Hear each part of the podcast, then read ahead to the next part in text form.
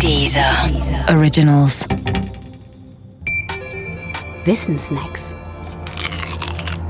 Corona Spezial.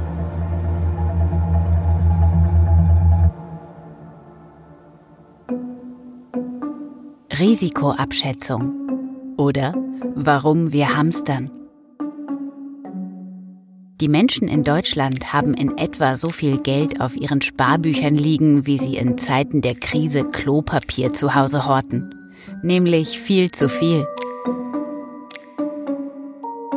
Beide Befunde belegen, Risikoabschätzung ist nicht die Sache der Menschen. Wenigstens nicht die objektive Risikoeinschätzung.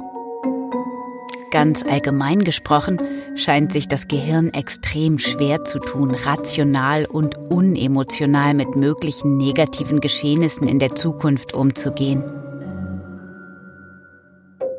Das Risiko einer tödlichen Erkrankung durch das Rauchen etwa ist bekannt. Und doch hat das Wissen darum wenig Wirkung auf das Rauchverhalten. Das Wissen um die große Sicherheit von Flugzeugen ist inzwischen allgemeingut und doch ist die Flugangst viel verbreiteter als die Fahrangst, also die Angst vor dem Autofahren.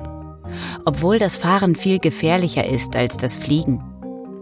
Flugangst, Rauchen und Klopapier und Klopapier belegen zusammen mindestens das eine, nämlich dass es immer wieder die eigenen Emotionen sind, die einer rationalen Risikoabwägung im Wege stehen. Emotionen sind manchmal eben schlechte Berater. Zum Sprichwort geworden ist das bei der Angst. Dabei ist eine rationale Risikoabschätzung so einfach. Sie ergibt sich aus der simplen Multiplikation von Eintrittswahrscheinlichkeit mal Schadenshöhe.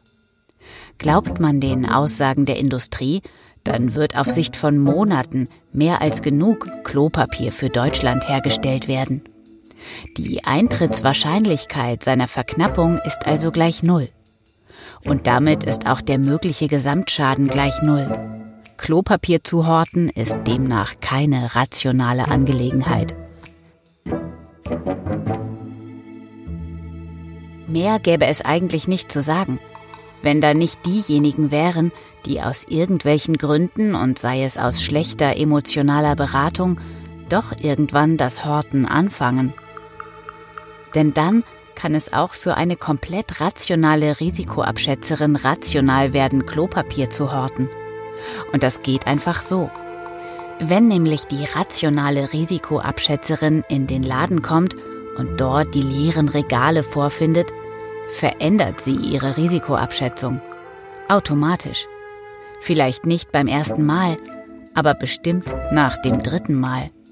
Denn die Rede von einer Klopapierverknappung mit der Wahrscheinlichkeit Null ist ja augenscheinlich falsch. Deshalb veranschlagt sie diese Wahrscheinlichkeit in ihrer Rechnung dann als größer Null. Und deshalb wird es einen Zeitpunkt geben, ab dem auch sie hamstert. Aus rationalen Gründen wohlgemerkt. Will sagen, in einer Menge von Menschen, in der es eine kritische Masse von Hamsterern gibt, wird auch der Rationalste irgendwann selbst zum Hamsterer. Unausweichlich. Und deshalb hamstern wir. Die einen früher, die anderen später. Unschön, oder?